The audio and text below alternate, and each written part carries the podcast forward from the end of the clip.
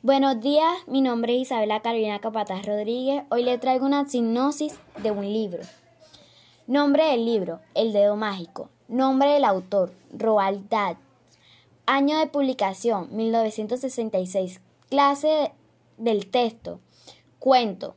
¿De qué trata el libro?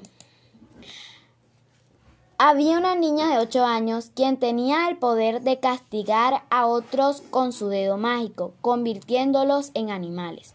Una vez convirtió a su profesora en un gato, dándole una cola muy peluda y bigotes, que llegaba a las orejas, solo porque la maestra le dijo que era una niña tonta por no saber deletrear la palabra gato.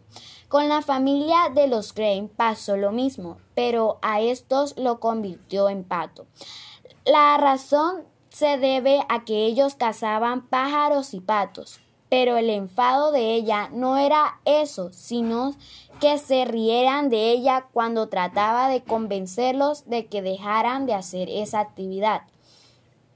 Todo ocurrió cuando los Crane iban a cazar patos. Ese día cazaron 16 patos, la mejor caza que habían tenido. Pero algo raro ocurrió. Había cuatro patos que eran que eran un blanco fácil, pero no los pudieron cazar por más que le disparaban. Cuando se devolvían a casa, los patos lo perseguían y no los dejaban tranquilos. Al día siguiente, cuando se despertaron, notaron que se habían convertido en patos. Salieron volando por la ventana e hicieron un nido en lo alto de un árbol.